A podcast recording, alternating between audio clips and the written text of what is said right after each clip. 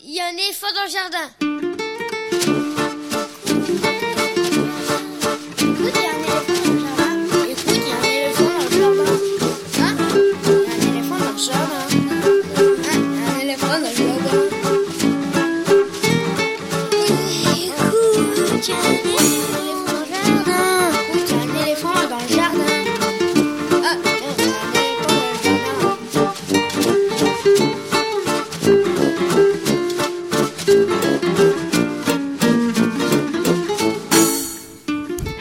Bonjour, Véronique Soulet au micro pour l'actualité culturelle des enfants, petits et grands, en Ile-de-France. Tous nos meilleurs voeux pour cette nouvelle année, qu'elle soit le plus heureuse possible, en particulier pour les enfants.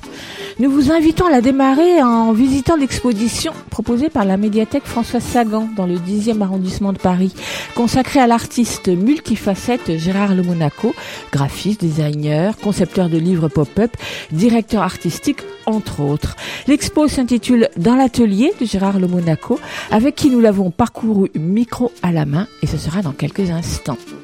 Souliers rouges, la pièce d'Aurélie Namur et de Félicie Artaud est encore à l'affiche du théâtre Paris-Villette jusqu'à dimanche. Cette adaptation moderne du conte d'Andersen, à la fois drôle et tragique, est à voir avec les enfants dès 7 ans. Rencontre avec sa metteur en scène Félicie Artaud, ce sera à 11h20. Pas de revue de presse ce matin. Nous retrouverons Estelle Laurentin mercredi prochain. En revanche, Mayalène Berasategui nous a préparé son billet d'humeur pour célébrer la nouvelle année. Ce sera à 11h40.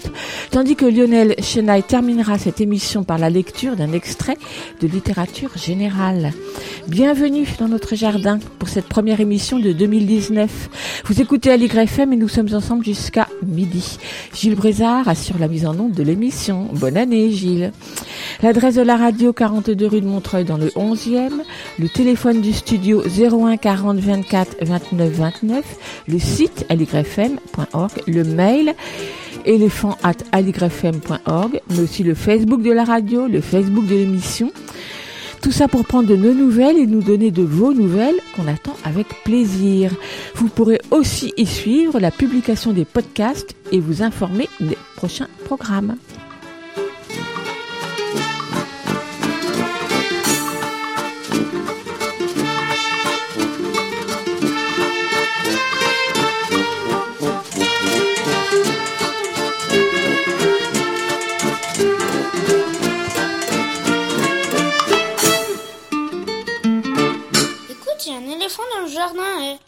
Et la première chanson de l'émission n'est pas une chanson écrite pour les enfants, ce n'est pas une chanson d'éléphant comme à notre habitude, mais une chanson de circonstance. On commence donc cette nouvelle année avec Bourville.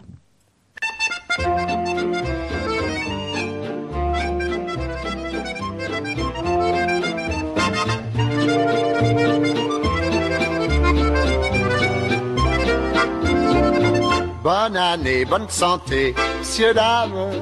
Voilà le nouvel an tout neuf, solide comme le pont neuf. Il va réaliser tout ce dont vous pouvez rêver. Bonne année, bonne santé, messieurs, dames. Si ces mots-là vous viennent du cœur, ils porteront bonheur. C'est pourquoi faut toujours les dire avec un peu d'amour. Je connais des Jules et leur Rombière qui jouent les ducs et les barons et qui se coiffent à coups de soupière dès qu'ils discutent à la maison. Puis font entendre le vocabulaire. Crevard, fouilleux, fesse de merlan. ils gueulent comme ça l'année entière. Mais ils se murmurent au jour de l'an. Bonne année, bonne santé, chère. Ma coccinelle, mon gros poupou. Mon minet, mon loulou, jure-moi que sans mon amour, tu ne pourrais pas vivre un jour. Bonne année, bonne santé, mais le drame, c'est pendant tous les jours suivants, jusqu'à l'autre jour de l'an, ils se redisent tendrement, tordu punaise et peau d'arrant. Dans tous les coins de la planète, il y a toujours la joie des parents que les gosses pieds nus et en liquette viennent t'embrasser au jour de l'an. Et si la vie a peu de sourire, on la supporte allègrement. Tant que l'on peut s'entendre dire Bonne année, papa et maman. Bonne année, bonne santé, monsieur, dame. Voilà le nouvel an tout neuf. Solide comme le pont neuf, il va réaliser tout ce dont vous pouvez rêver. Bonne année, Bonne année, bonne santé. Et souhaitons que dans cent ans, on puisse comme à présent se redire de tout cœur tous nos meilleurs voeux de bonheur.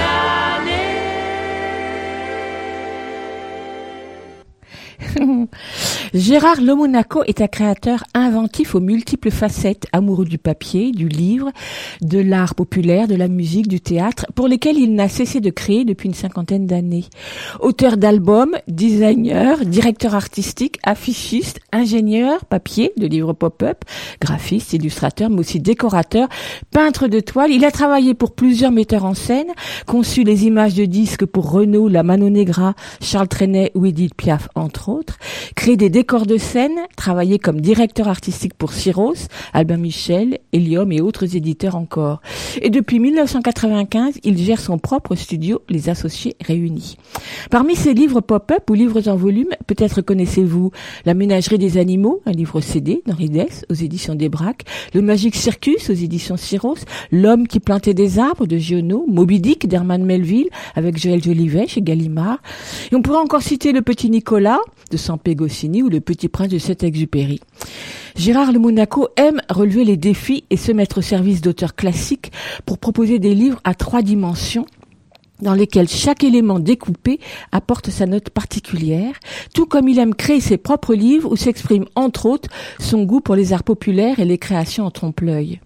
Depuis le 15 novembre et jusqu'au 19 janvier, Gérard Le Monaco a installé son atelier à la médiathèque François Sagan à Paris, ou plutôt l'équipe de la médiathèque l'a invité à exposer son atelier pour donner à voir ses travaux en cours, ses outils de travail, ses sources d'inspiration, mais aussi une grande partie de ses réalisations, livres, marionnettes, pochettes de disques, carnets de croquis.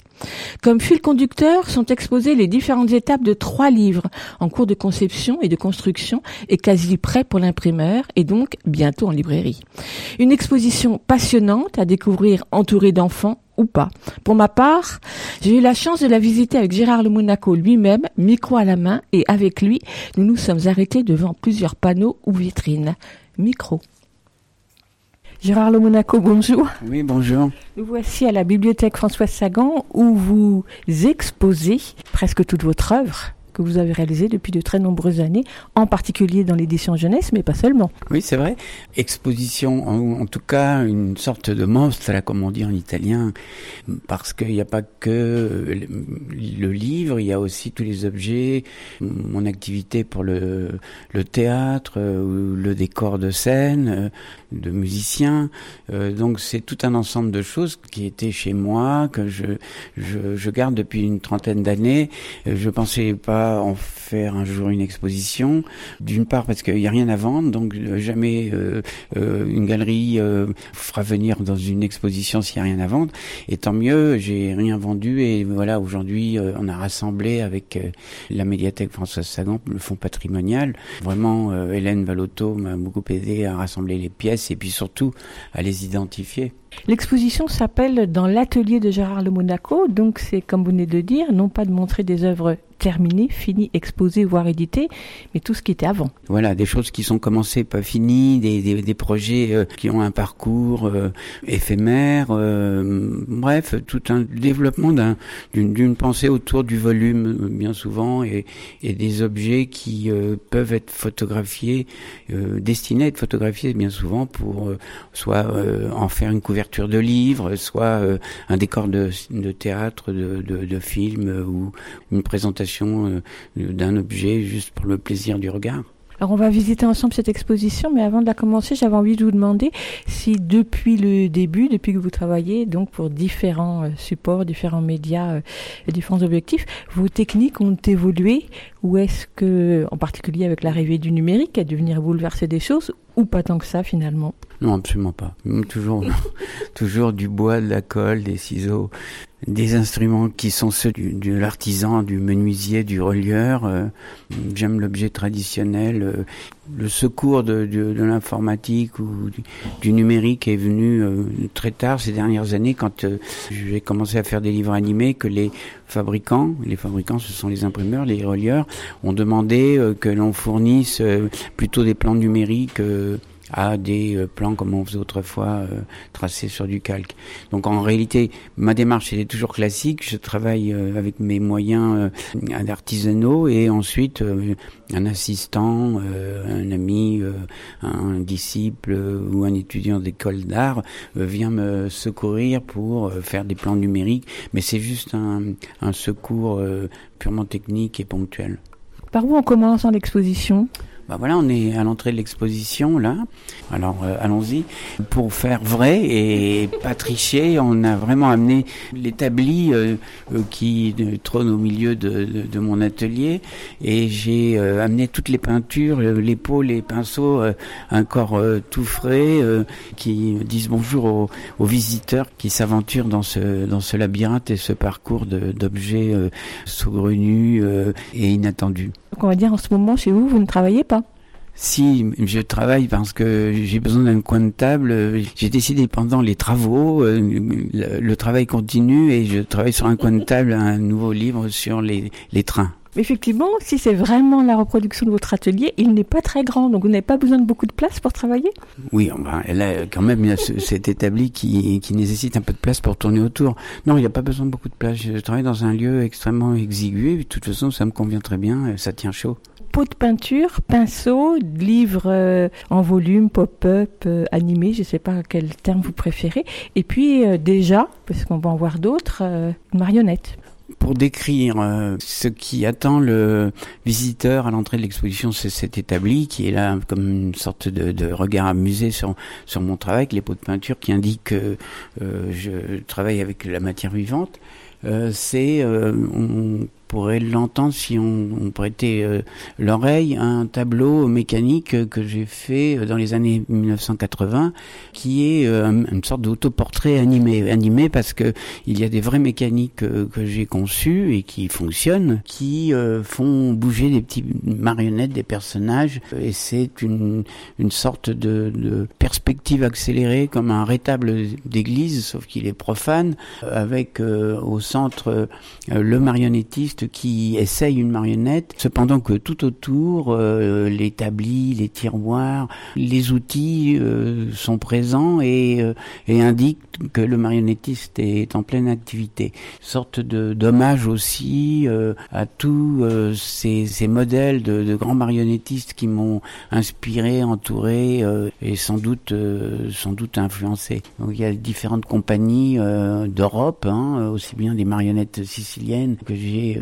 eu la chance de fréquenter, le marionnette de Catagne en Sicile, le théâtre Drac, euh, le figurine théâtre euh, et aussi le, théâtre du manteau de Björn Fuller euh, en Alsace. Un merveilleux couple de marionnettistes extrêmement poétique et intéressant. Donc en avançant dans l'exposition, ici une vitrine avec en récupérant des, des caissons en bois, on a mis des objets qui sont des objets de mon, de mon quotidien, des objets qui m'inspirent, des objets, de, oui, des, petits objets euh, votifs en somme, hein, euh, des, lettres d'amis, euh, des maquettes de décors pour Farid Chapelle, des jouets, maquettes de décors, quelques livres qui m'inspirent, les automates, un livre sur le théâtre de marionnettes, des livres sur le, miroir, l'illusion d'optique, les grands peintres du, de la Renaissance. Euh, voilà, c'est une sorte de petit voyage euh, personnel euh, par le regard dans cette vitrine. Sans oublier évidemment les, les, les chansons de Pierre Macorlan qui m'enthousiasment. là, je vois un tube de peinture, un énorme tube de peinture à l'huile. C'est hum, un regard ému à mon ami Jacques Monory, euh, le grand peintre qui me l'avait offert et dédicacé et qui vient euh, malheureusement de, de, nous quitter. Ah, la lanterne magique aussi, effectivement, évidemment Lanterne magique, les livres sur Méliès aussi qui m'inspirent beaucoup.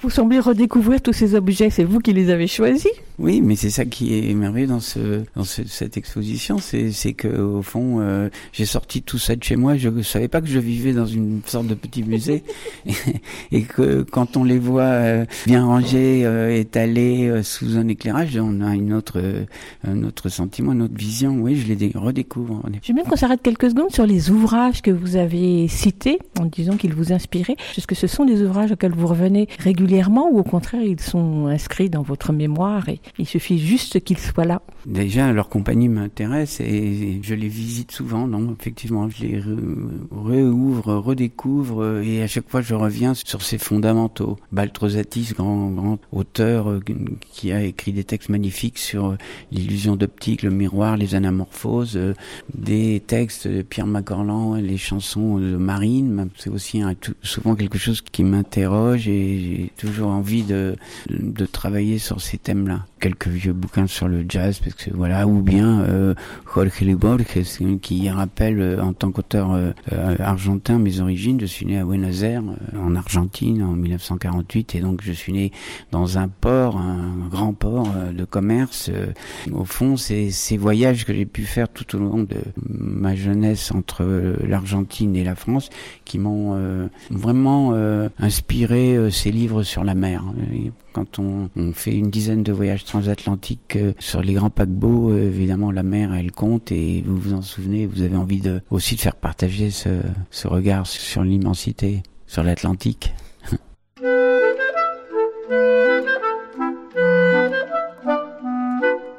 Ici, cette vitrine, euh, on a installé quelques quelques livres anciens déjà. Il s'agissait surtout de oui de montrer quelques réalisations que j'ai pu faire en tant que directeur artistique, parce que c'est aussi une, grande partie de mon travail. Pendant de longues années, j'ai été à la tête de la direction artistique de maisons d'édition comme Cyros, comme Albin Michel comme alternative, euh, voilà. Et ces, ces livres sont sont là pour rappeler mon passage dans ces maisons avec des souvent des signatures de d'illustrateurs différents.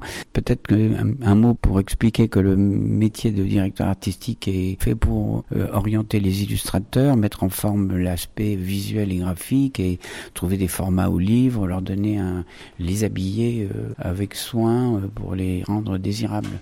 Donc ce travail-là, je l'ai fait euh, pendant de longues années. Euh, et là, cette vitrine-là est plutôt euh, celle qui montre des couvertures faites avec des illustrateurs ou bien des, des objets que j'ai fabriqués moi-même, photographiés et mis sur la couverture. Votre direction artistique aux éditions Ciro, ça a fortement marqué l'édition jeunesse et tous les ouvrages qu'on y voit sont des livres, en tout cas, qui sont restés dans ma mémoire.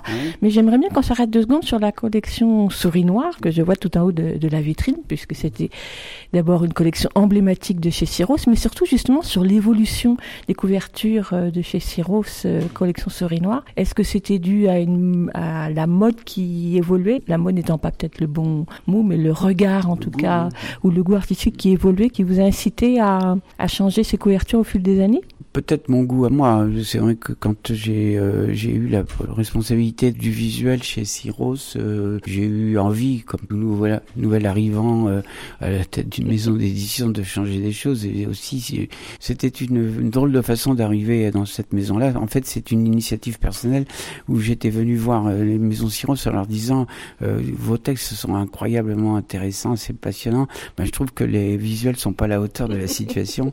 Donnez-moi le poste. Et ils avaient dit oui, ce qui pourrait jamais arriver aujourd'hui.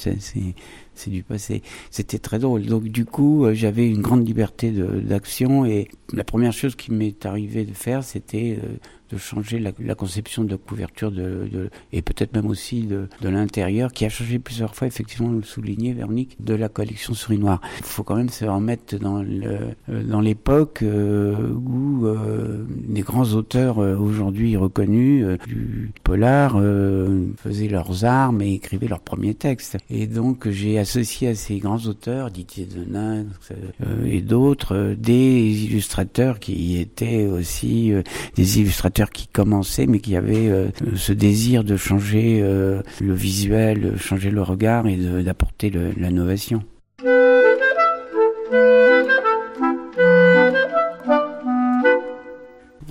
Devant euh, une vitrine où il y a des, des maquettes euh, qui sont à l'état de, prototype d'un livre sur euh, sur les trains. Peut-être un mot pour dire que cette exposition, l'idée même de l'exposition que m'ont suggéré les commissaires d'exposition, Hélène Valotto, Viviane Ezranti et, et son, sa formidable équipe, c'était d'axer sur trois livres, trois livres en cours de création, de construction. C'est une, idée qui m'a intéressé, étant donné que je, je travaillais à différents niveaux d'avancement sur trois livres d'une manière euh, parallèle. Un premier livre sur euh, les trains, un autre livre qui s'appelle Bataille navale et un livre qui est euh, en cours de publication chez Memo qui s'appelle Pop-up Symphony, qui est un, livre musical.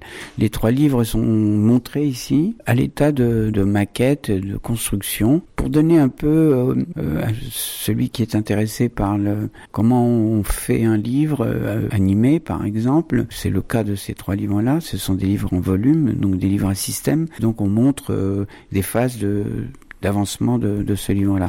Donc l'exposition, c'est ça, c'est montrer toutes toutes les planches réellement de, ces trois livres. Donc c'est un peu la colonne vertébrale de, cette euh, exposition. Là, on est devant la vitrine de un voyage euh, en train. L'idée étant de montrer en, en plans successifs, en perspective, des grandes doubles pages de cinq grands trains euh, à travers les âges, depuis la création du, chemin de fer pratiquement jusqu'au train à grande vitesse en cinq scènes, un très rapide et court voyage dans le temps qui euh, décrivent euh, ces cinq grands trains, la Rocket de Stephenson en 1825, le métro new-yorkais vers 1900.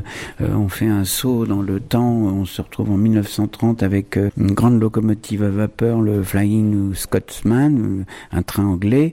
On continue par une des magnifiques machines françaises, machine à vapeur, qui tractait l'Orient Express, euh, de l'ingénieur Chaplon et on finit par, euh, de nos jours, euh, dans le présent et dans le futur, par les trains à très grande vitesse. Et donc le travail en volume, à système, comme vous dites, permet de donner à voir des images qui jouent sur la perspective surtout. Oui, c'est ça l'idée. L'idée euh, du livre animé, c'est de rendre un, davantage euh, ludique le, le dessin, l'image, et de, de rentrer euh, dans, dans, une image comme on rentre dans le décor de scène d'un opéra, c'est-à-dire avec des plans successifs qui montrent la perspective et la profondeur. C'est ça l'idée, et c'est une façon ludique aussi d'attirer la jeunesse à lire, à regarder, à, manipuler, à jouer, à, à se familiariser avec les livres quand on n'est pas euh, forcément un grand lecteur. Ici, petite euh, vitrine, une colonne euh, de cinq euh, étages, cinq étagères avec le livre des jouets de papier, qui est un livre qui traite de, jouets, mais, à, ma façon. C'est mon regard de, de, designer, mon rêve de designer de jouets que je ne peux pas faire dans la réalité ou parce que c'est pas le moment de le faire. J'ai designé, j'ai dessiné, j'ai conçu des jouets que j'ai reproduits en papier parce que c'est quelque chose qui m'amuse terriblement qui me plaît beaucoup. Donc le, livre des jouets de papier, un autre livre euh, qui est une commande du musée euh, de Paris Musée pour euh, une exposition à Paris en, en 2014. c'est à l'expo, Paris 1900, c'est l'exposition universelle de Paris 1900, un livre joué, un petit livre à la manière des, livres animés tchèques, qui est Le Train fantôme avec des, des chansons de, de, Henri Dess. Qu'est-ce qu'on peut voir Des jouets en bois et aussi un salut à, euh, ce grand artiste euh, du 19e siècle, euh, Lothar Mengeldorfer, qui a illustré un des plus beaux livres animés qui soit un grand, un grand livre en cinq scènes sur le cirque, qui, qui, est là pour rappeler évidemment mes, mes sources d'inspiration. Vous parliez de, de livres à la façon tchèque, c'est ça Qu'est-ce que ça veut dire? Oui, alors, euh, oui, effectivement, ça mérite quelques, quelques secondes d'attention. C'est, que Wojtek Kubashta, euh, dans les années euh, 1945, 50, 60, il ment 72, je crois, 75, euh, a créé des livres animés avec très peu de moyens, d'une très grande ingéniosité, avec aucun travail de, de, manutention de points de colle sophistiqué, toujours des montages, des montages très très sobres et très simples et très très économiques, sans doute parce que industriellement la Tchécoslovaquie à ce moment-là était nécessité des livres pour instruire la jeunesse, mais en même temps il fallait les faire d'une manière très économique. Ça a beaucoup inspiré euh, les ingénieurs papier, les artistes du livre animé euh, dont moi. Euh, donc ce sont des, constructions très ingénieuses qui ont inspiré ce, petit volume que j'ai fait qui s'appelle Le train fantôme.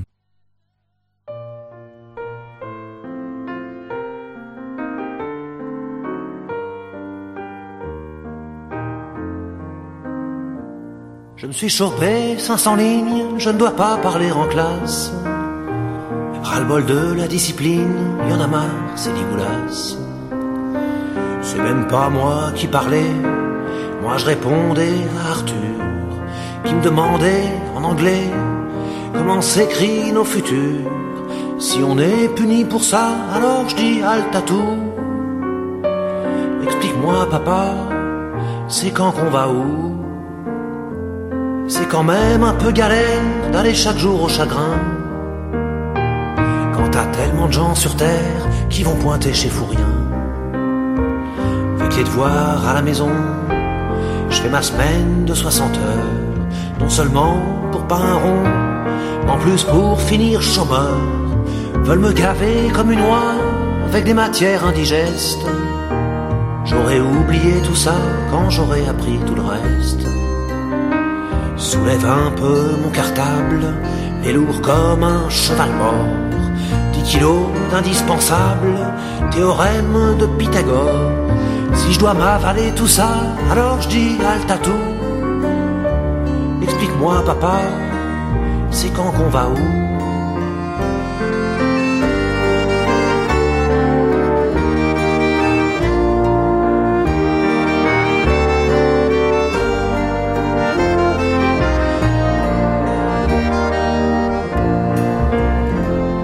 L'essentiel à nous apprendre, c'est l'amour des livres qui fait que tu peux voyager ta chambre autour de l'humanité.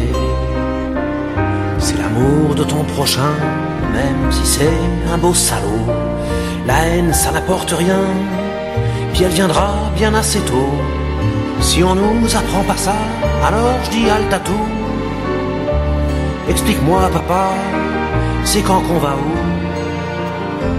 Quand je serai grande, je veux être heureuse, savoir dessiner un peu, savoir me servir d'une perceuse, savoir allumer un feu, jouer peut-être du violoncelle, avoir une belle écriture, pour écrire des mots rebelles, à faire tomber tous les murs.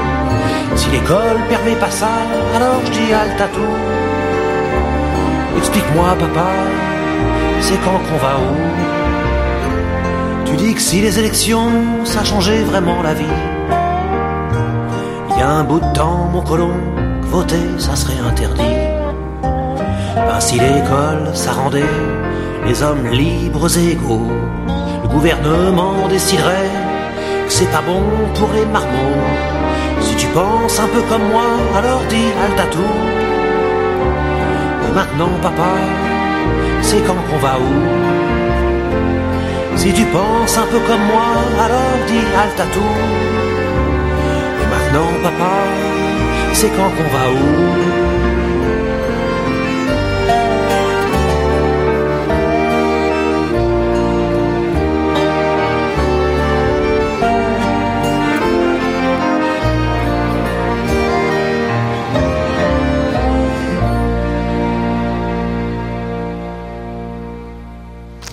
C'est quand qu'on va où par euh, Renault, extrait de son CD à la Belle de Mai, au livret superbement illustré, tout comme son boîtier en métal par Gérard Le Monaco, et paru en 1994. Gérard Le Monaco, qu'on le retrouve dans l'exposition à la médiathèque François Sagan à Paris, pour s'arrêter ensemble devant quelques vitrines.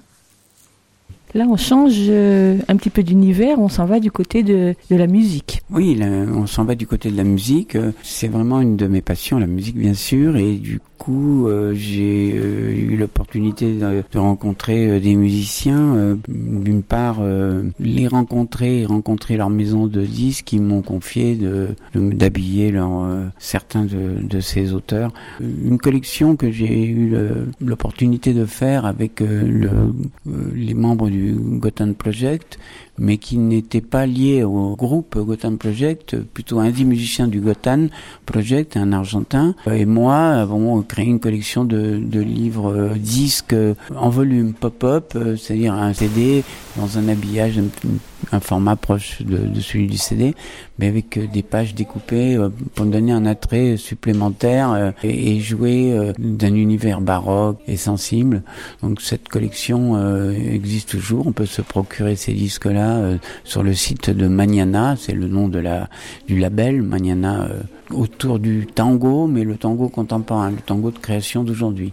Cela va être des collecteurs très rapidement. Oui, ils le sont déjà, je crois.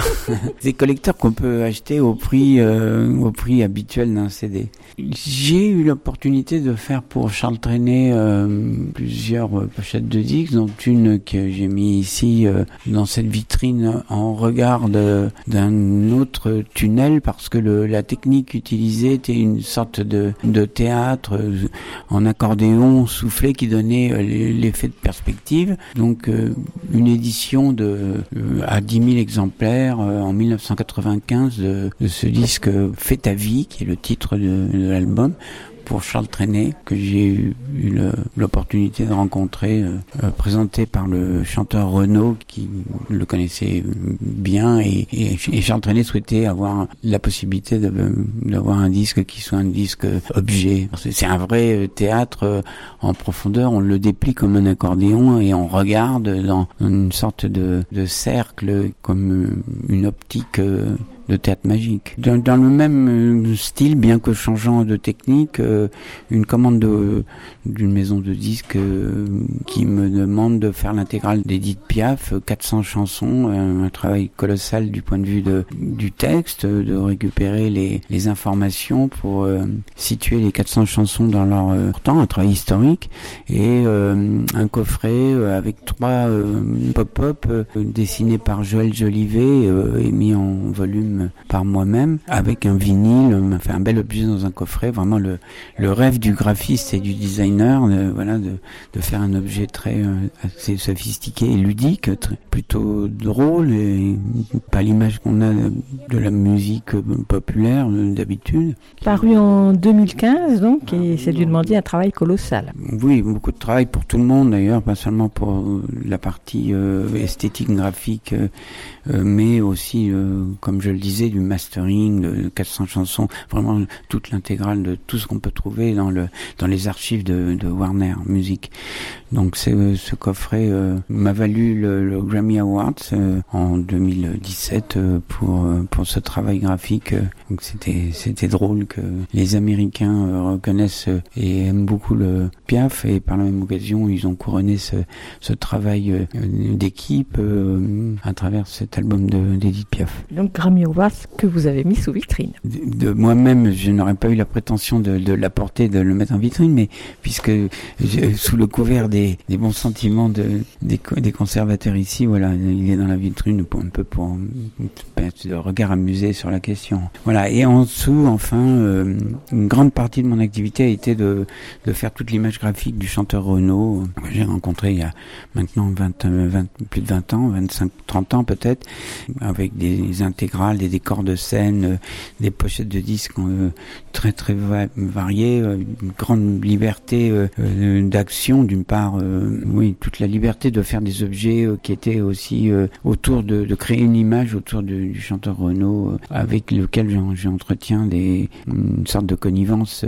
des sujets qui nous intéressent tous les deux, les jouets, l'art forain, voilà, c'est cette c'est cet aspect que j'ai voulu créer pour pour le chanteur Renaud.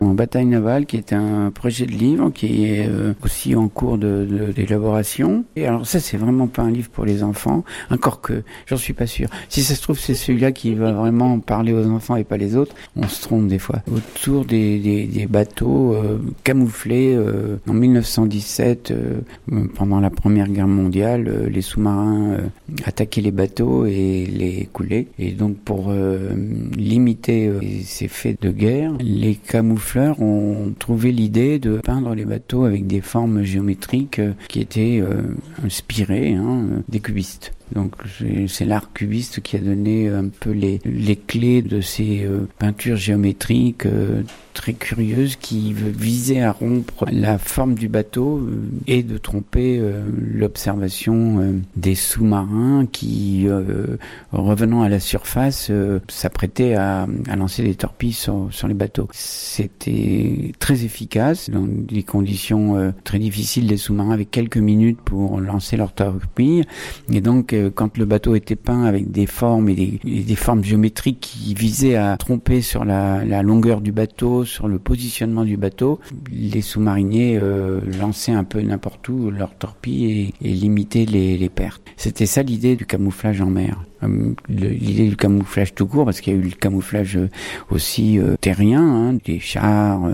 on a converti des, espaces en, pour tromper en, autre chose. on a changé les formes pour les routes. On a distordu tout ça avec des techniques qui étaient maîtrisées par ces camoufleurs. Ils venaient souvent du théâtre. C'était des peintres de théâtre, des constructeurs, des, des gens qui étaient habitués à, à créer des fausses perspectives et des et qu'est-ce que vous avez retrouvé ou, comme document pour euh, faire ce livre? Ah, Il y a, dans les archives euh, pas mal de documents qui montrent comment étaient euh, camouflés les bateaux. On a gardé des plans, des, traités en couleur des grands artistes camoufleurs, on peut dire artistes. Des musées conservent des maquettes petit format. En général, les maquettes, elles faisaient 15-20 cm de long on faisait des petites maquettes en bois qu'on peignait euh, et qu'on soumettait à des tests euh, visuels des conditions de l'éclairage propre euh, pour voir s'ils étaient efficaces. Voilà, je me suis servi de tout ce matériel-là en créant une, histoire, parce qu'au fond, un livre, c'est aussi une histoire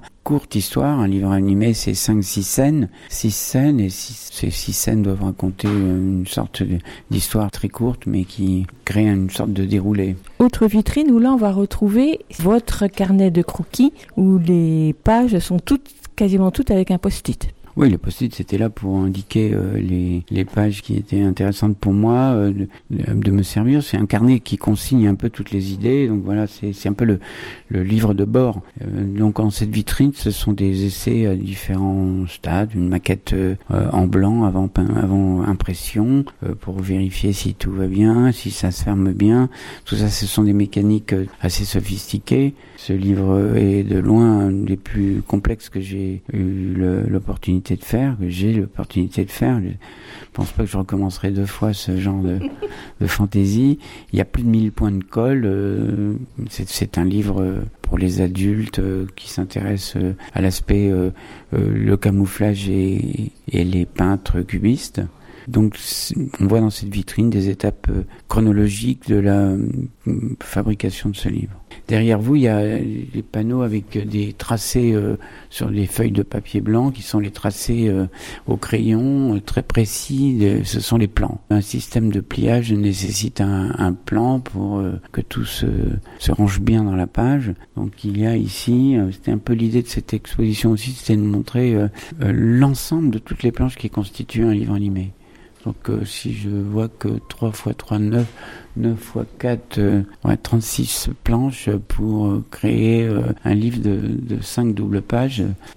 On comprend que un livre animé, c'est aussi un gros investissement euh, d'abord de création, mais aussi en termes de fabrication et, de, conception. Donc là, on peut dire que ces 36 planches sont déjà des planches définitives. Donc il y a déjà eu un travail préparatoire. Ah oui, oui, le, travail est pratiquement maintenant sur sa fin. Il, il faut relativiser quand on dit que c'est presque fini, c'est pas tout à fait vrai.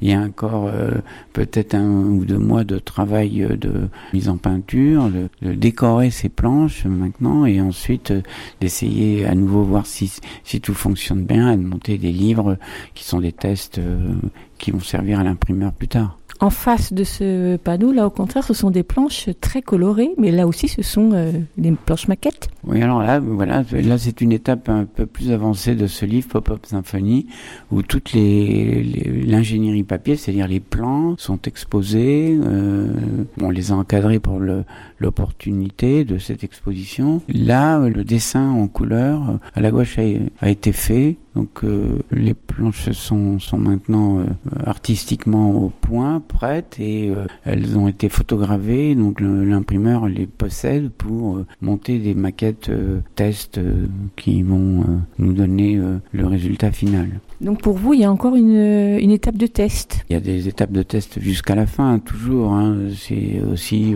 sur les couleurs de la photogravure, voir si... en plus, ce qui est sophistiqué dans ce livre, c'est que c'est non seulement un livre animé assez, euh, comment dire, sophistiqué du point de vue de, l'animation, mais que aussi il y a un CD dans le livre, donc oh, c'est un livre disque, donc il y a eu un enregistrement avec des chansons, une adaptation, un texte euh, écrit par Jean-Luc Fromental, des chansons de Marina Cedro qui ont été euh, écrites dans un premier temps en espagnol, c'était sa langue, c'est sa langue natale et adaptées par Jean-Luc Fromental pour les, la version française. Donc un livre qui sortira courant 2019 aux éditions Mémo en même temps que quelques représentations euh, qui ont été programmées. Le spectacle va tourner, mais pour l'instant, euh, il a donné lieu à deux représentations avec le Philharmonique de Radio France et euh, un grand décor de scène qui m'a été commandé, qui est la, reproduction à une échelle de grande taille du livre animé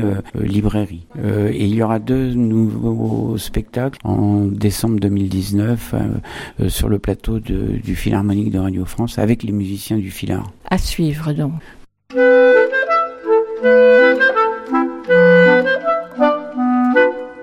C'est un peu une exception dans cette exposition. Les trois livres que, nous avons commentés étaient des livres en cours de, réalisation. Là, euh, on a euh, voulu exposer, euh, montrer au, public qui s'intéresse hein, au making-of d'un livre. Il est très sensible à, regarder comment un livre se constitue, les étapes depuis les premiers croquis jusqu'à l'étape où le livre est imprimé et on peut le trouver en librairie. Donc c'est le cas de ce livre qui j'ai appelé Un voyage Voyage en mer, qui est publié, disponible chez Helium. Voyage en mer, c'est l'idée d'un voyage fantastique euh, à travers euh, peut-être l'océan Atlantique. Le texte ne le dit pas, mais on se doute bien que euh, si on croise autant de bateaux disparates et à des époques différentes, on est dans un grand océan entre l'Europe et l'Amérique du Sud. Donc on, on, part d'Europe et on arrive sur les côtes de l'Amérique latine.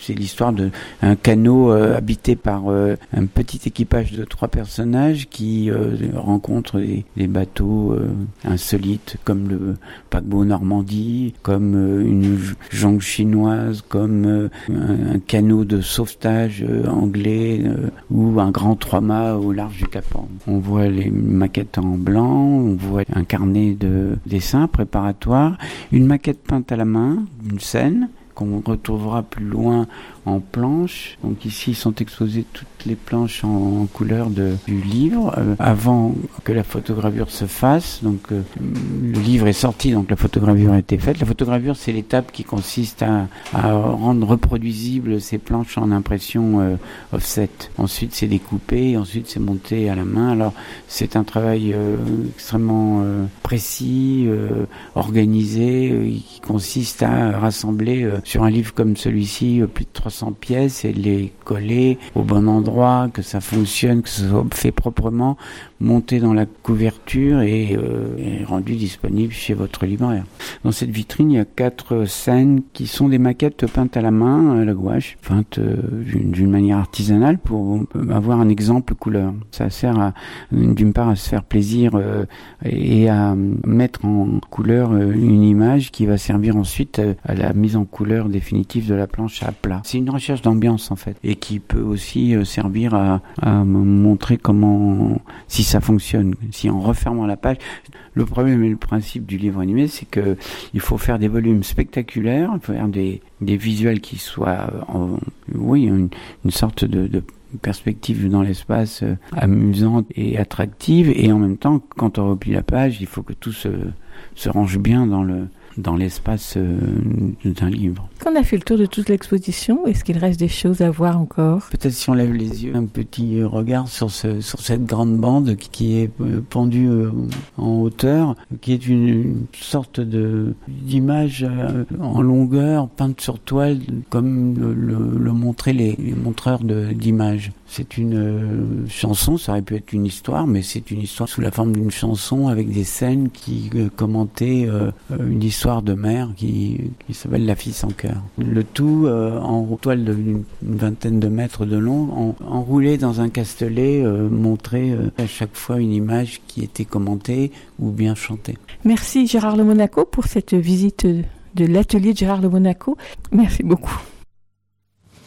Une visite à poursuivre donc euh, à la médiathèque Françoise Sagan à Paris, dans le 10e arrondissement, tout près de la gare de l'Est jusqu'au 16 janvier. Vous pourrez y voir les différentes étapes de ces livres pop-up prochainement édités, nombre des livres déjà publiés ou scènes en trompe-l'œil en bois peint à l'origine donc des images de Gérard Le Monaco. En levant les yeux, vous pourrez voir suspendu au plafond ces magnifiques marionnettes en bois conçues pour un spectacle d'inspiration sud-américaine ou encore feuilleter son carnet de croquis sur la borne numérique. La médiathèque Françoise Sagan est ouverte du mardi au dimanche. Le ciel est bleu, le vent du large creuse la mer bien joliment. Vers le port montant à la charge, galopent ses escadrons blancs. C'est un port tout au bord du monde dont les rues s'ouvrent sur l'infini. Mais de là comme la terre est ronde, on ne voit pas les États-Unis. Tout le monde s'en fout, y a du bonheur, y a un bar, chérie à la blonde. Tout le monde s'en fout, y a du bonheur. À l'enseigne de la fille sans cœur, l'accordéon joue en majeur. Les refrains de ce vaste monde, y a la belle blonde, cette rose en fleurs. À l'enseigne de la fille sans cœur. Dans ce petit bar, c'est là qu'elle règne. On voit flamber sa toison d'or, sa bouche est comme un fruit qui saigne. Mais on dit que son cœur est mort. Pourtant, les gars sont là tout drôles, les petits, les durs, les malabars, qui entrent en roulant des épaules.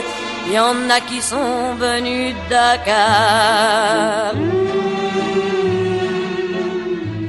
Il y en a d'envers, il y en a dont pleure, bourlingant parfois jusqu'au pôle.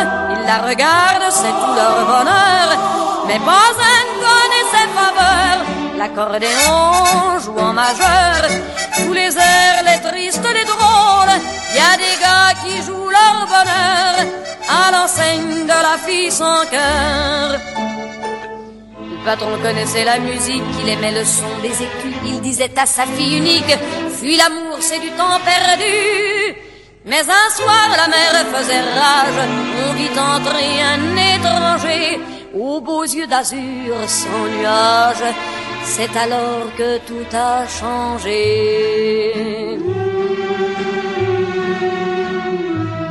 Il a regardé la fille sans cœur. Elle était comme un ciel d'orage. Quelqu'un a fait un malheur. On entendait battre les cœurs. L'accordéon joue en mineur. Un refrain dans le vent sauvage. Il y a une fille, le visage en pleurs.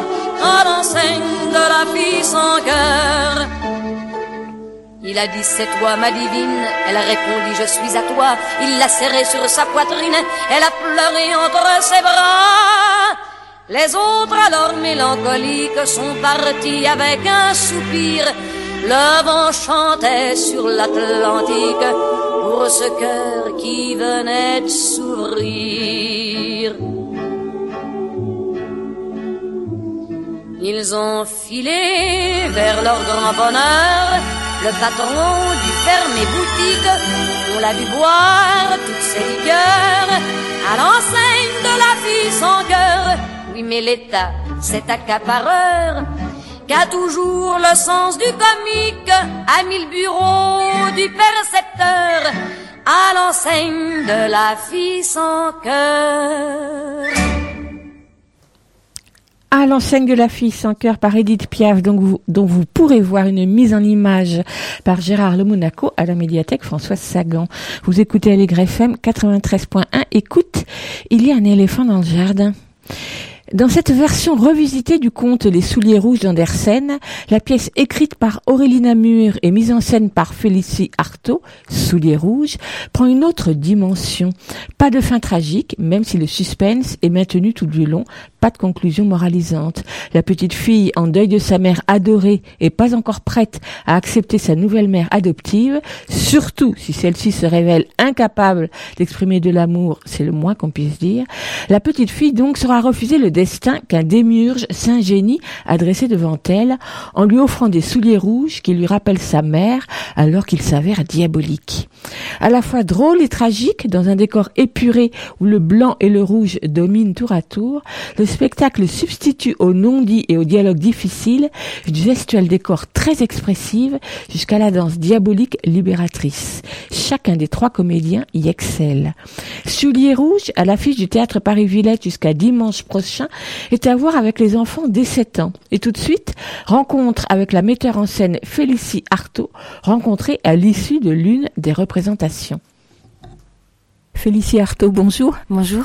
Donc vous êtes la metteur en scène de Souliers Rouges, donc d'un texte écrit d'Aurélie Namour.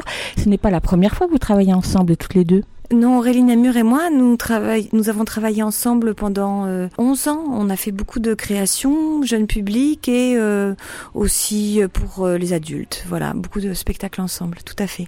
Donc Souliers Rouges est une adaptation entre guillemets, parce que vraiment moi je mettrais beaucoup de guillemets, du conte euh, d'Andersen. Un conte qui finalement n'est pas très connu des enfants. J'avoue que moi il y a très longtemps que je l'avais lu. Oui, tout à fait. C'est vrai que d'Andersen, souvent on connaît plus euh, La Petite Sirène, Le Vilain Petit Canard, La Petite Fille aux Allumettes. Ça, ça fait vraiment partie des contes très très connus d'Andersen.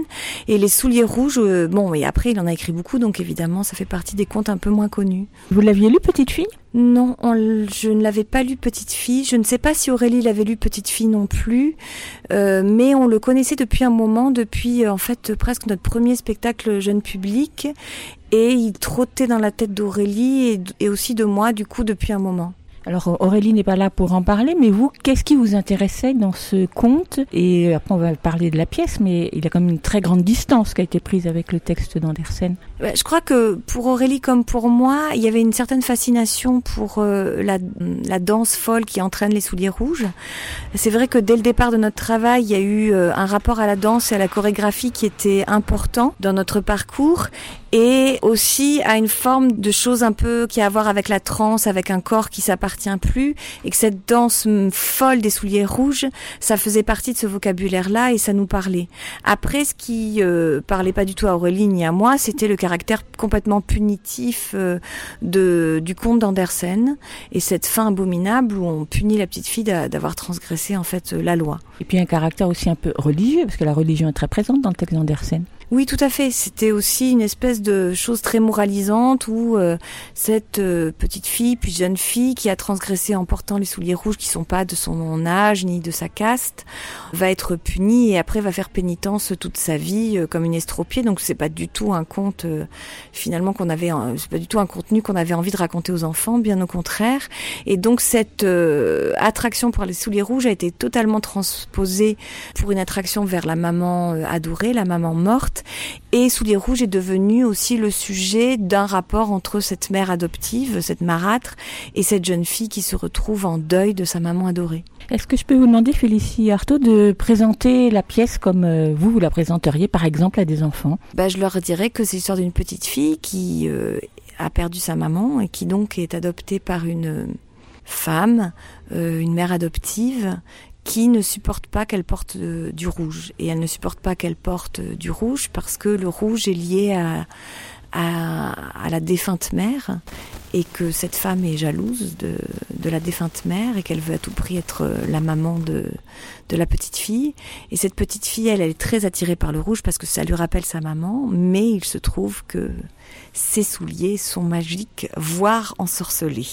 Donc dans la pièce, il y a trois personnages qui ont autant d'importance euh, l'un que les autres. Oui, tout à fait. C'est vrai que euh, ils sont tous les trois très importants. Il y a Tristan Andersen qui est l'arrière-arrière-petit-fils de Andersen et qui raconte l'histoire et qui euh, a envie de raconter une histoire cruelle au public et euh, de montrer de l'hémoglobine, du grand spectacle cruel, et qui donc va faire une espèce de machination pour que cette petite fille porte les souliers rouges et euh, va annoncer qu'elle va se faire trancher les pieds et on ne sait pas si ça va vraiment se produire. Il y a aussi après l'histoire entre cette mère adoptive et cette petite fille et ce lien très difficile, compliqué, d'une part parce que la petite fille est dans le deuil de sa maman et donc complètement dans le souvenir et dans la tristesse et parce que cette mère euh, adoptive est très maladroite, très violente et très peu sûre d'elle-même sans doute, et donc euh, veut complètement façonner cette petite fille à son image, et ça, évidemment, ce n'est pas possible. Donc trois personnages euh, qui mènent la danse, si on peut dire les choses comme ça, et puis euh, je dirais un quatrième élément, même si c'est pas un personnage, c'est c'est la magie. Tout à fait. C'est vrai que dans le texte d'Aurélie, il était présent, et moi, dans la mise en scène, j'avais vraiment envie de le renforcer. Donc quand j'ai vu qu'elle faisait parler les souliers, je trouvais que c'était vraiment une idée super. Et moi je me suis dit ben alors si il parle, il faut qu'il bouge aussi. Et donc l'enjeu euh, c'était de pouvoir créer des effets magiques en effet et des choses un peu inattendues. Donc avec la scénographe Claire Farah qui fait un travail extraordinaire, on a euh, autant réfléchi au décor que à l'envie qu'il y ait comme ça euh, des moments de, de, magie, des moments aussi où ce caractère un peu maléfique qui puisse apparaître et s'incarner dans les effets scéniques le, caractère maléfique de ses souliers. Le rôle de Christian Dersen, donc euh, rôle de d'animateur, style animateur de télévision, à la fois ridicule et en même temps entraîneur, entraîneur de foule, euh, vous l'avez exagéré par rapport au texte que je n'ai pas lu, donc je ne me rends pas compte. Bah le texte, il est très caustique, le texte d'Aurélie, et c'est vrai que moi, ça me faisait penser à un présentateur de télé-réalité et, et que je, je, l'ai poussé dans, dans ce sens-là. Mais après, le texte déjà est euh, en effet celui d'un personnage assez maléfique qui tire les ficelles et qui fait du show. Donc on a euh, renforcé ça et avec ce côté habit clinquant, euh, il fallait le rendre aussi un peu ridicule pour enlever son pouvoir de nuisance. Donc voilà, ça c'était le travail avec le comédien de pouvoir passer d'une chose très manipulatrice c'est très sombre à une chose tout à fait ridicule et un peu tocard pour qu'à un moment donné il soit défait de son pouvoir de malfaisance. Alors si on s'attarde un petit peu sur les personnages, la, la mère de la petite fille, finalement, mais peut-être que je me, je l'ai mal considérée, j'ai pris son parti, mais je l'ai beaucoup plainte, la mère, d'être ce qu'elle est, c'est-à-dire de ne pas être capable de montrer son amour à la petite fille. Oui, moi je suis tout à fait de votre point de vue et dans la mise en scène, ça a été très très important pour moi de, entre guillemets, sauver cette mère. C'est-à-dire que oui, c'était l'archétype de la marâtre. Oui, c'était quelqu'un d'extrêmement violent et qui savait pas s'y prendre avec cette petite fille, qui veut qu'elle oublie sa maman adorée, qui supporte pas finalement qu'il y ait des traces du passé. Mais ça démontre pour moi une extrêmement euh, grande fragilité de cette femme qui a à tout prix besoin d'être aimée et qui n'arrive pas à se mettre au bon endroit et qui est complètement dépassée par sa propre violence en fait. Comme je pense que pour nous les adultes, c'est quand même finalement toujours très questionnant d'élever les enfants, qu'on a tous envie aussi de les façonner, euh, même si c'est de manière moins violente. Pour moi, ça, de manière extrême, ça ça questionnait quand même le lien parent-enfant, le lien que tout parent peut avoir avec tout enfant, et sans doute aussi, et ça, je ça on l'a remarqué quand même euh, en discutant avec euh, des adultes qui voient la pièce, il y a quand même aussi beaucoup de gens qui connaissent des familles recomposées, qui ont des enfants qui ne sont pas leurs enfants biologiques, et qui parlent de ce lien à construire qui n'est pas toujours simple. Voilà, c'est là où je dis que les contes c'est fort, c'est qu'à travers un archétype extrêmement tranché, extrêmement violent, finalement ça peut raconter des choses plus nuancées. Et la petite fille, elle, elle fait, elle fait ce qu'elle peut. Tout à fait. Déjà, la petite fille, elle est en déjà, elle est en deuil. Donc, elle est submergée par ça. Et puis, elle voit une femme qui a des attentes et elle les comprend pas toujours. Elle essaie d'y répondre et elle y répond comme elle peut. Et apparemment, ça va jamais. Donc, elle est quand même toujours prise entre deux feux.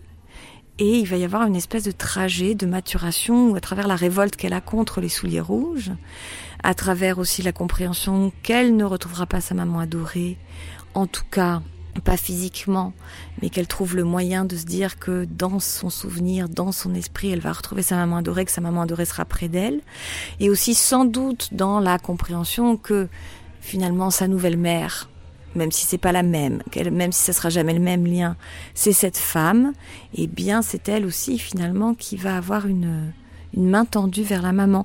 Et donc il y a aussi peut-être quelque chose d'un enfant qui sauve l'adulte, le, sauve le parent, et ça aussi je trouve ça, je pense que c'est d'une certaine réalité. Alors dans le texte d'Andersen, je n'en sais rien, je crois qu'il n'est pas évoqué, mais dans la pièce euh, pas du tout, c'est euh, le rôle éventuel d'un père absent ou en tout cas il n'est jamais évoqué. C'est une question que vous avez abordée dans votre travail? Alors, Aurélie, elle a directement évacué le père parce qu'on ne savait pas quoi en faire euh, et que finalement, euh, on pouvait resserrer cette question de la parentalité sur cette femme. Après, pourquoi il n'est pas là? Est-ce que cette femme est seule? Moi, dans mon scénario, je me raconte un peu que c'est une working girl, une femme qui a fait une bonne carrière et qui est sans doute seule et qui a eu un désir d'enfant et qui a adopté un enfant. Donc oui, le père est évacué, évacué. On pourrait se raconter des tas de choses, mais c'était aussi dans la volonté de concentrer l'action et de concentrer la relation mère-fille et de pas non plus se perdre dans des détails qui sont de l'ordre finalement du réalisme dont on n'avait pas tout à fait besoin dans le conte. Donc une femme seule, comme vous venez de dire, qui a réussi professionnellement, d'ailleurs on le voit, elle a son chignon qu'elle porte haut sur la tête et sa robe qui comme, un tailleur. Mais donc vous avez, est-ce que c'est vous, est-ce que c'est euh, Aurélie dans son texte, délibérément ancré la pièce aujourd'hui? Alors le texte d'Aurélie, il est intemporel, mais je pense que dans notre esprit à toutes les deux, ça devait se passer aujourd'hui. Après, euh, l'esthétique qu'on y a mise avec la scénographie et les costumes, elle peut parler d'aujourd'hui, elle pourrait être aussi un tout petit peu plus ancienne. En tout cas, elle est du XXe siècle, ça c'est sûr, ou du XXIe siècle plus exactement. Mais elle pourrait être du XXe aussi, voilà. Enfin, c'est c'est c'est assez ouvert. Et ce qui me semble aussi qu'on connote, c'est euh, la classe sociale de la mère. Par contre, en effet, c'est une femme de la bourgeoisie et sans doute cette petite fille, elle n'est pas de la même extraction. Et donc, elle est dans un monde étranger. Femme de la bourgeoisie, néanmoins, la, la, scénographie, elle est assez, elle est assez sobre. Donc, on est effectivement dans un décor qu'on peut imaginer cossu, mais finalement, il n'y a qu'une table et deux chaises. Oui, alors ça c'était la volonté de travailler par signe. On travaille beaucoup par signe autant dans les corps que dans les costumes que dans la scénographie et d'être sur des éléments qui signifiaient les choses sans euh, surcharger. Et donc euh, un seul signe, une rose qui est mise, une petite nappe blanche, euh, un petit verre vont signifier des caractéristiques de la mer, de son intérieur, de son extraction, mais sans sans sans rajouter. Oui, on est quand même et on a toujours été dans une forme d'épure dans notre travail euh, scénique. Euh, travail d'épure qu'on effectivement on retrouve aussi dans les déplacements, etc. Mais ce qui m'a frappé dans la scénographie, à un moment donné, je me suis dit, mais est-ce qu'on n'est pas un peu dans un décor voulu de théâtre de boulevard à la télévision, c'est-à-dire avec les portes à droite et portes à gauche, on entre, on sort. Euh, est-ce qu'il y avait un petit clin d'œil à ça ou c'est moi qui me le suis inventé? Alors, j'ai pas pensé au boulevard. Je pense que des fois, dans, dans le comique, il y a un mélange de tonalités où on s'amuse avec des codes euh, qui pourraient être presque du boulevard. C'est-à-dire qu'on a vraiment euh, trois lignes dans la pièce, qui est la ligne de la tension, euh, la ligne de la peur, la ligne de l'humour et du comique qui vient décharger cette peur, et une ligne de l'émotion, de la sensibilité, du deuil, de la relation à construire, une ligne euh, voilà de plus euh, de l'ordre de la relation, de la psychologie. Donc c'est sûr qu'il y a ces trois tonalités. Après sur les portes qui s'ouvrent, c'était vraiment l'idée que euh, il y avait, il fallait que la mer puisse partir en off et qu'il y avait quelque chose de très puissant dans ces allées-venues. Par contre, en effet, on cherchait une circulation très grande de Tristan d'Ersène qui finalement, dominant l'histoire, peut apparaître partout. Alors j'avais un peu surtitré cette pièce comme une histoire à suspense, parce que j'ai vu que sur l'affiche était, était marqué tragédie, comédie. Moi, ça serait plutôt une histoire à suspense. On se demande comment va sortir la, la, petite fille. Et finalement, il se dégonfle comme un ballon de baudruche avec la scène de la danse, avec la hache.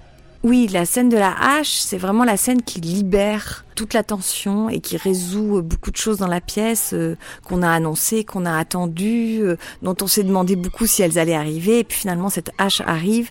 On craint pour la petite fille qu'elle se fasse trancher les pieds. Et en effet, là, dans cette scène, on libère, on libère tout aussi. On libère le mouvement, on libère la folie et on libère aussi le rire, ce qui est très très important pour évacuer en fait cette peur aussi, cette tension qu'il y a eu et ce suspense, en effet. Et comment vous l'avez travaillé cette scène de la danse avec la hache pour qu'elle ne soit pas ridicule, parce qu'elle aurait pu l'être? Ben, on l'a travaillé avec beaucoup de précision comme euh, beaucoup de choses qu'on fait, puisqu'on euh, on travaille de manière très chorégraphique et dans ce spectacle assez millimétré. Et donc on a fait beaucoup d'improvisation, mais on s'est attaché à ce que vraiment euh, quand la hache tombe et que le pied euh, se dégage, ce soit extrêmement précis et que euh, à la fois il y ait de l'humour parce que à chaque fois on est soulagé et puis il y a la petite fille qui dit raté tranchette et à la fois on craint à chaque fois que cette hache tombe. Après il y a des choses aussi, on a fait attention au poids de la hache qui est vraiment du poids, qu'elle puisse faire du bruit quand elle tombe sur le sol.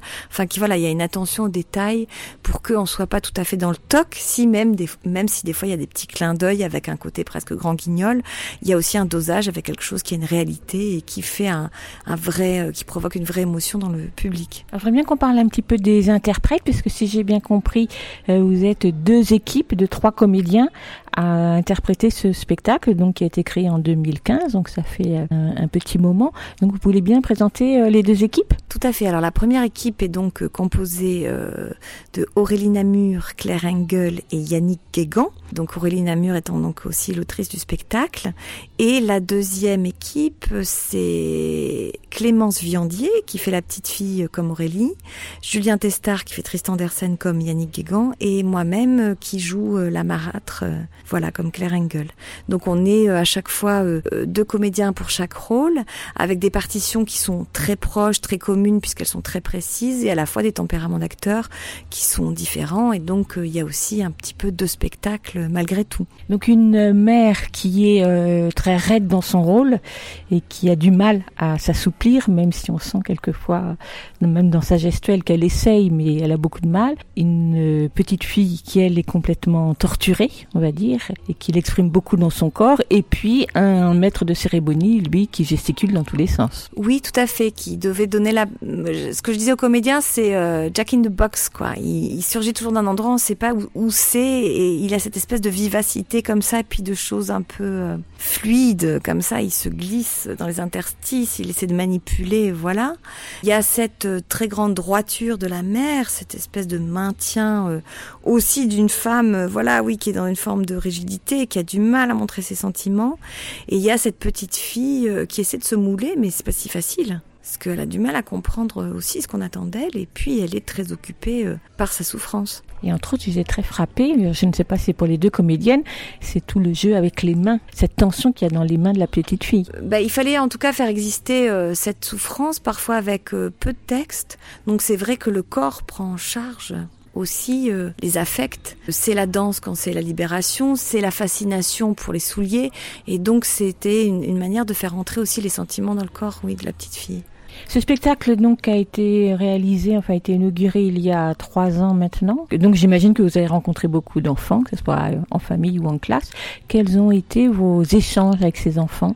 Alors avec les enfants, c'est très variable. On a beaucoup de bords plateaux. Puis quand on a l'occasion d'avoir des discussions euh, plus euh, approfondies, on discute beaucoup de la cruauté et c'est très intéressant parce que euh, on, réfléchit avec eux sur cette notion de cruauté. Est-ce que la mère est cruelle? Pourquoi elle est cruelle? Et, et qu'est-ce qu'on pourrait aussi comprendre de son parcours? Et en fait, on s'aperçoit que les enfants derrière, elle est méchante, elle est pas gentille. Ils arrivent aussi assez bien à déceler la complexité des sentiments, la complexité aussi des sentiments de Sophie qui arrive pas à appeler cette mère maman et pour cause, la complexité de cette relation, du rapport à la punition. Aussi dans la réception du spectacle, ce qui est intéressant, c'est de leur faire prendre conscience qu'ils peuvent vivre des émotions fortes, la peur, euh, une forme de tristesse aussi, de comique, ils ont envie de rire. Donc ils peuvent passer par des sentiments très contradictoires et que même les sentiments qu'on pourrait juger euh, négatifs, c'est aussi des sentiments à vivre et à traverser. Et que ceux-ci peuvent coexister même dans la réception d'une pièce. On peut avoir peur et rire en même temps. On peut être triste et on peut rire en même temps. Et donc il y a toujours une complexité de sentiments à vivre. Et ça, c'est assez intéressant de discuter avec eux. Félicie Artaud, merci beaucoup. merci. Souliers rouges d'Auréline Namur et Félicie Artaud, une production de leurs compagnies respectives, l'ennemi Claire et Agnello, à voir avec les enfants dès 7 ans, donc au théâtre Paris-Villette à la porte de Pantin aujourd'hui et demain, 14h30 et dimanche à 15h30, puis le dimanche 13 janvier au théâtre Jacques Carra à Cachan et le vendredi 18 janvier à 19h au théâtre Renault à Taverny. Info à retrouver sur le site aligrefm.org à la page de l'émission.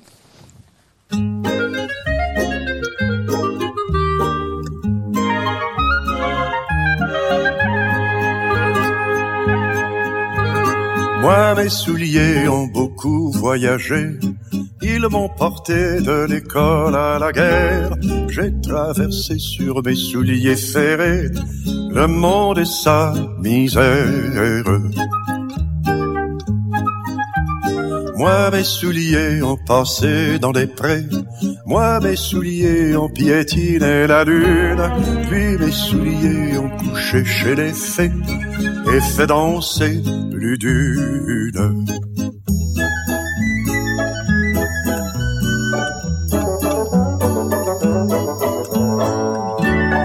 Sur mes souliers, y a de l'eau des rochers, de la boue des champs et des pleurs de femmes. Je peux dire qu'ils ont respecté le curé, le pays, le bon Dieu et l'âme. S'ils ont marché pour trouver le débouché, s'ils ont traîné de village en village, suis pas rendu plus loin qu'à mon lever, mais devenu plus sage.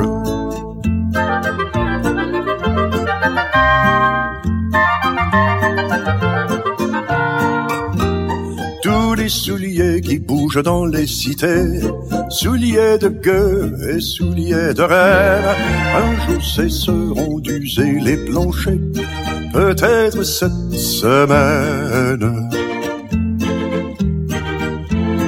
Moi mes souliers n'ont pas foulé Athènes, moi mes souliers en préfèrent les plaines, quand mes souliers iront dans les musées, ce sera pour si, s'y accrocher.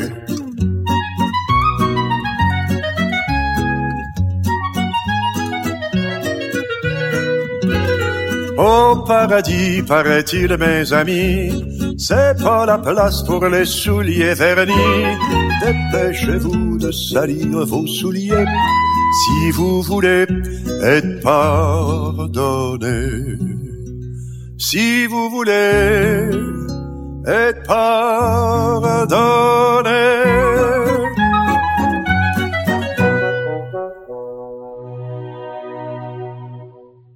Oui, je l'avoue, l'enchaînement était un petit peu facile. Donc c'était les souliers de Félix Leclerc.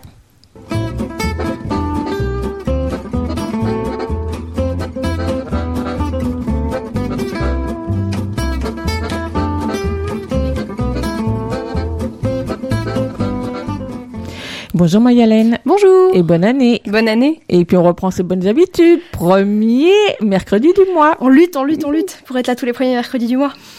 Alors ce matin? Alors ce matin, on parle des enfants en grève. Parce que ce Noël, entre deux débats interminables sur les gilets jaunes, j'en ai eu marre et je me suis dit que j'allais me détendre en repensant à une grève qui finit bien. Si si, ça existe. Comme dans mon cas, c'est encore mieux si c'est une grève qui chante et qui fait des claquettes, j'ai regardé Newsies, ce film Disney si fabuleusement apprécié par les jeunes spectateurs de 1992, qu'il a récemment été adapté à Broadway. Newsies, c'est donc l'histoire presque vraie de la grève des petits vendeurs de journaux qui a paralysé New York en 1899. En deux mots, en 1898, l'Amérique est en guerre contre l'Espagne, les ventes de journaux explosent, et les petits vendeurs sont donc priés de les acheter plus cher aux grossistes avant de les revendre aux passants. En 1899, la guerre s'arrête, les ventes baissent, mais le prix d'achat pour les petits vendeurs reste le même, et les manias de la presse, parmi lesquels Joseph Pulitzer, celui du prix, leur laissent les invendus sur les bras, ce qui les contraint à travailler jusque tard dans la nuit s'ils veulent réussir à écouler tout leur stock. Du coup, au bout d'un moment, ça râle dans les rues et ça donne ça.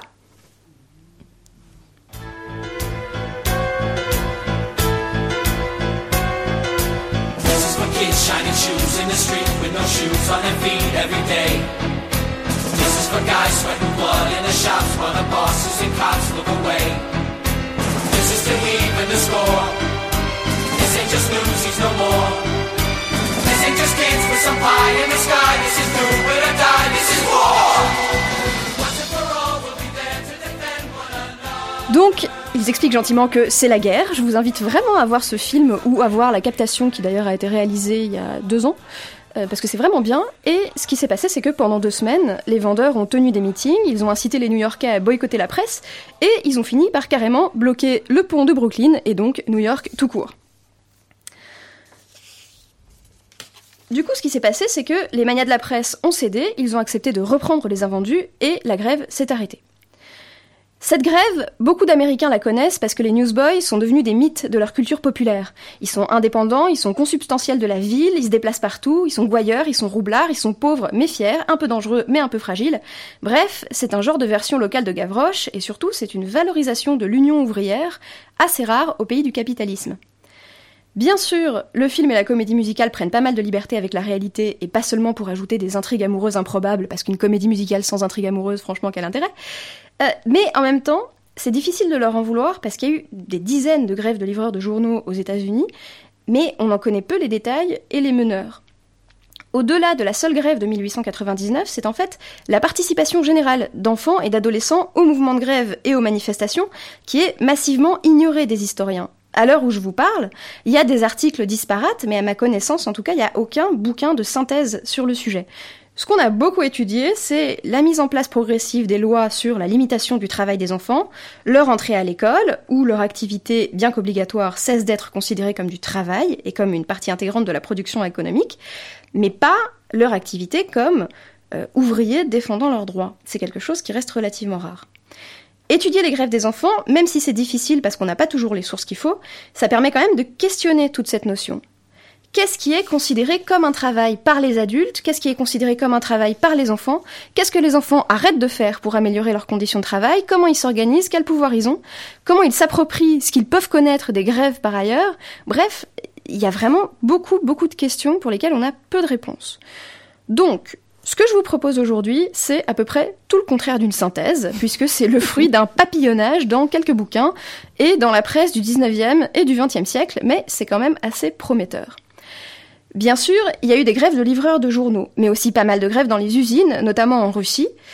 L'une des revendications principales des enfants, c'était l'augmentation de salaire, parce que c'est pas plus facile aujourd'hui qu'hier de bosser avec des gens qui sont payés davantage juste parce qu'ils sont plus vieux ou plus mecs.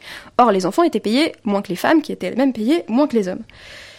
Alors, ça arrive, notamment quand les tâches sont très imbriquées les unes avec les autres, que les ouvriers adultes soutiennent les grèves d'enfants, euh, pour la simple et bonne raison que euh, si les enfants arrêtent le travail, en fait, les adultes sont au chômage technique. Donc, ils ont intérêt à ce que la direction cède euh, pour pouvoir reprendre leur propre boulot. Parfois, c'est des grèves qui sont aussi directement liées à la limitation du temps de travail des enfants, parce que c'est pas les 35 heures payées 39, c'est les 35 heures payées 35. Donc, en fait, quand le gouvernement dit, bah, vous allez bosser deux heures de moins, votre salaire diminue d'autant, et il y a beaucoup de familles populaires qui, en fait, ne pouvaient pas se permettre cette diminution de salaire. Mais au-delà de ce monde de l'usine, etc., la grève, ça recouvre une réalité beaucoup plus large. Euh, par exemple, il y a des enfants de cœur qui ont fait grève parce qu'ils voulaient être payés plus, ce qui a dû beaucoup faire rigoler tous les enfants de cœur qui n'étaient pas payés du tout. Il y a eu en 1920 une grève des ramasseurs de balles de tennis des internationaux de France, qui étaient payés 50 centimes avant 14, puis qui voulaient 2 francs 50, et ça paraissait abominable. Donc ces petits ramasseurs de balles, un, ont été virés, et deux, à un moment donné, on a arrêté de les payer, parce que à l'heure où je vous parle, ils touchent pas un centime, vu que l'expérience est tellement formidable que c'est pas la peine de les payer. Donc J'imagine que l'expérience de tous les adultes de Roland Garros doit être absolument pourrie, puisqu'il faut les payer, parce que sinon les pauvres chéris seraient pas là. Donc, l'arrivée des enfants à l'école n'a pas supprimé le recours à la grève. On en compte plusieurs qui sont destinés soit à virer des enseignants accusés de violence, soit parce que l'enseignant, au début du XXe siècle, est en guerre contre le curé et que donc ça, ça n'arrange personne. Plus étonnant, ce sont plus volontiers les journaux conservateurs qui parlent de grève des enfants parce qu'ils disent qu'ils vont faire la grève de leurs enfants, ils vont arrêter de les envoyer à l'école et puis comme ça, ça fera sauter l'éducation nationale qui rame un peu après Jules Ferry. Du coup, la grève, c'est un peu au début du XXe siècle pour la famille catho-conservatrice ce que la manif pour tous est devenue à la fin du siècle, c'est-à-dire qu'on prend des outils de la gauche puis on les réutilise et ça fait un peu cool. Finalement, ce qui a changé, c'est peut-être l'accès généralisé des femmes au salariat qui fait que euh, bah, tu peux pas garder tes enfants à la maison pour faire la grève des enfants et ça a aussi changé le rôle de l'école qui est à la fois un lieu d'enseignement et un lieu qui fait euh, on, dont on sait pas trop s'il fait pas aussi un peu garderie pour enfants de parents qui travaillent. Pourtant, l'usage de la grève existe toujours et il fascine toujours autant les journalistes, comme en témoigne le succès de Greta Thunberg, qui, est une Suédoise de 15 ans et qui tous les vendredis fait grève devant le Parlement suédois pour, euh, pour euh, lutter contre le réchauffement climatique. Donc elle a été très médiatisée, elle a pu parler à des foules de plusieurs mi- milliers de personnes, parler à la conférence de l'ONU, mais elle n'a pas entraîné de grève générale des écoliers suédois. Notons qu'à partir de 16 ans, les lycéens suédois reçoivent une somme mensuelle de l'État. Il reste donc à savoir si le pays supprimerait cette somme euh, en cas de grève générale de ses étudiants. Cette chronique est donc autant un appel aux historiens qu'une invitation à ne pas penser trop vite que les grèves d'enfants sont impossibles ou que les enfants ne travaillent pas parce qu'ils ne sont pas payés. 2018 nous a apporté plus d'une surprise en matière de révolte populaire et nous ne savons pas encore de quoi 2019 sera fait. Bonne année à tous et tâchons, petits et grands, d'être à la hauteur. Merci Mayalène. Merci à vous.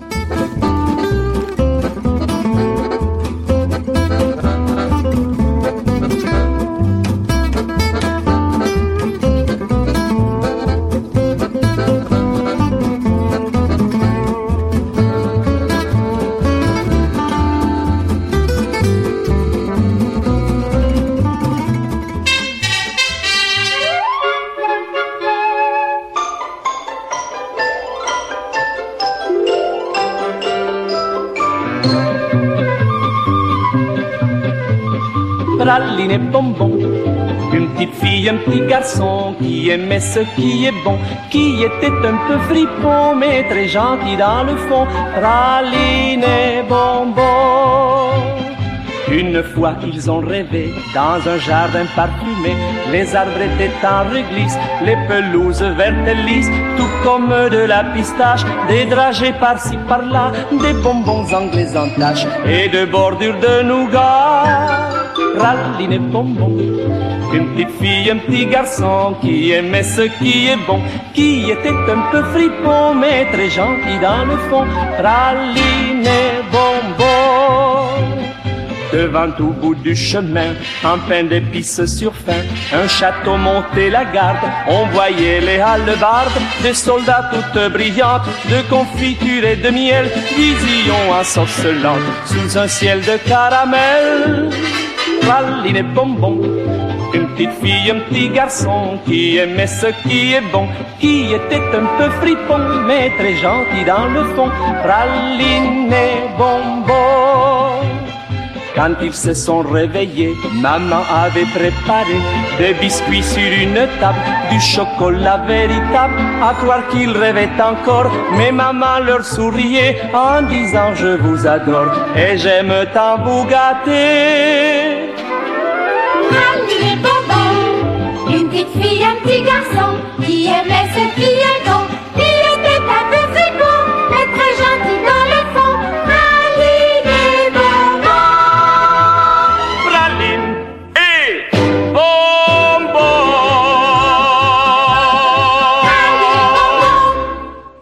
Bonjour Lionel. Bonjour Véronique. Bonne année. Bonne année, bonne année à tous les auditeurs. Je pensais que ça te ferait plaisir cette chanson très kitsch de Luis Mariano pour à commencer l'année. Hein. C'est très enjoué.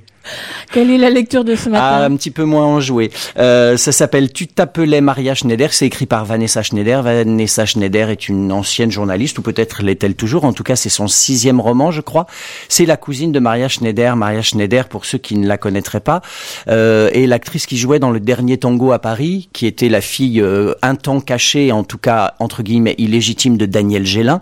Et euh, ça a été une étoile montante très rapide du cinéma, puisqu'elle jouait donc euh, dans le dernier tango à Paris de Bertolt Oh, j'arriverai pas à le lire, pardon. Avec Marlon Brando.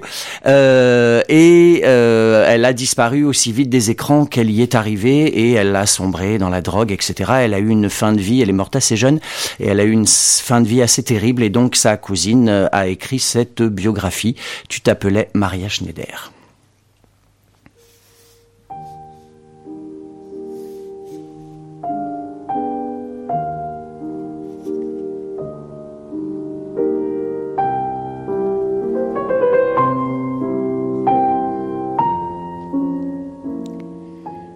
Sur la plus ancienne photo de toi en ma possession, tu portes les cheveux à la garçonne. Ma mère a pris le cliché. Tu poses avec mon père, ton oncle, qui n'a que quelques années de plus que toi et qui paraît si jeune. Vous êtes dans une forêt. Papa est adossé à un arbre. Tu guettes l'objectif avec le regard d'un fan apeuré. Tu dois avoir 12 ans. Papa a 8 de plus. Vous ressemblez à des enfants tristes sur ce tirage en noir et blanc. Ta mère a brutalement décidé de couper ta chevelure. Peut-être devenais-tu trop belle à son goût, elle ne pouvait le supporter. Elle ne t'avait pas encore demandé de partir, tu n'étais pas encore venu habiter chez mes parents. Ta silhouette est celle d'une petite fille, ton port de tête annonce l'adolescente que tu seras bientôt. Tu sembles ne pas savoir qui tu es. Tu n'as pas de papa. Ta maman t'aime mal, tu as la mine inquiète des enfants qui pressentent que le chemin de la vie sera pavé de pierres coupantes. Tu es une enfant de l'après-guerre, de la reconstruction, du début des Trente Glorieuses. Aux États-Unis, l'année de ta naissance, une machine étrange sort des usines IBM, le premier ordinateur. Dans les foyers français, on se chauffe au charbon, on lave son linge à la main, on ne fait pas de cadeaux aux enfants, en dehors de Noël et des anniversaires, on ne voyage pas, on n'a pas de réfrigérateur, les deux tiers de la population ne bénéficient pas de l'eau courante, seuls les plus fortunés ont accès au téléviseur. À l'école, les filles grandissent entre elles à l'abri du regard des garçons. Elles jouent à la marelle, aux osselets, au yo-yo, en attendant l'âge des premières surprises parties. La pilule n'existe pas. Les couples se débrouillent comme ils peuvent pour maîtriser leur fécondité par le biais de la méthode Ogino et d'avortement clandestin. La pauvreté est massive. Un ancien résistant, l'abbé Pierre, fonde le mouvement Emmaüs pour venir en aide aux plus démunis. Tu es une enfant de la paix, mais la guerre n'est pas finie. La décolonisation est sanglante, en Indochine d'abord, en Algérie ensuite. Un nouveau monde se dessine. Staline meurt en 1953, Élisabeth est couronnée reine d'Angleterre quelques mois plus tard. En France, la figure du général de Gaulle commande la vie politique. Le 4 novembre 1956, les chars soviétiques entrent à Budapest et écrasent l'insurrection hongroise. L'Europe est coupée en deux. Le monde bientôt aussi vaste terrain d'affrontement entre pro et anticommunistes. La guerre devient froide. Tu es enfant, et ta mère te fait déjà sentir que tu es de trop entre ces deux garçons adorés. Elle ne t'a pas caché l'identité de ton père, Daniel Gélin, ce grand comédien qui a tourné en Amérique. Il n'a pas pu te donner son nom, il est marié à l'actrice Danielle Delorme, et la loi d'alors lui interdit de te reconnaître juridiquement comme sa fille. À Melun, où tu habites les premières années, il vient parfois te rendre visite, si peu que tu n'en garderas aucun souvenir. Les rencontres s'espacent, il n'est pas le bienvenu, ta mère lui en veut, elle te répète qu'il se fiche de toi, tu entends qu'il ne veut pas te voir, qu'il ne t'aime pas. C'est elle, pourtant, qui cherche à te mettre à l'écart, l'enfant que les autres décrivent gai et expiègle et qu'elle qualifie d'insupportable.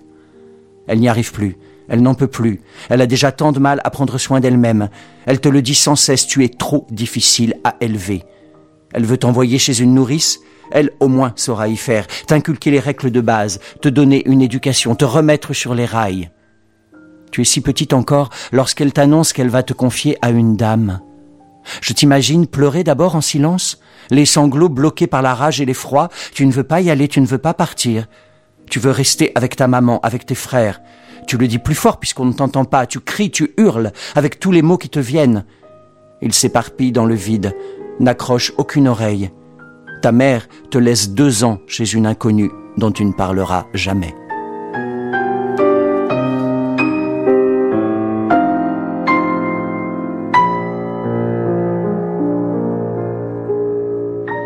Tu t'appelais Maria Schneider de Vanessa Schneider, édité aux éditions Grasset en 2018. Merci Lionel. À la prochaine. À plus. À la prochaine. À plus. À la prochaine. À plus. À la prochaine. À plus. À la prochaine. À plus. À la prochaine. On se retrouve mercredi prochain à 10h30 sur les 93.1 d'Aligre FM pour une nouvelle émission d'écoute. Il y a un éléphant dans le jardin. Merci à Gilles d'avoir assuré la mise en onde de cette émission. À midi, les programmes en direct d'Aligre FM sont suspendus jusqu'à 17h, mais ça se poursuit sur le net. À bientôt. À la prochaine. À plus. À la prochaine. À plus. À la prochaine. À plus.